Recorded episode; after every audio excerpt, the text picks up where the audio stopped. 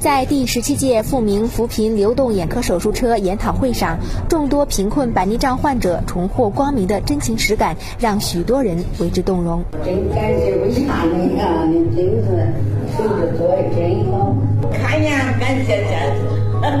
太好了。让这些老人复明的，正是来自复明扶贫项目的流动眼科手术车“复明十六号”。郑大一附院眼科中心白内障科主任张凤岩，包括术前的检查、手术的超声乳化仪、手术纤维镜、消毒锅，还有冰箱，呃等等，这些设备都很齐全，所以就在这个车上可以完成白内障病人的检查和手术。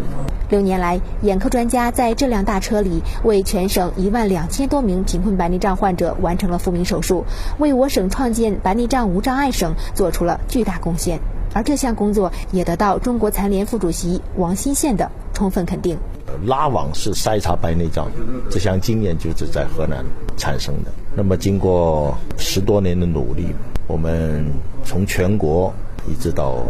各地，已经是数千万的白内障患者重见了光明。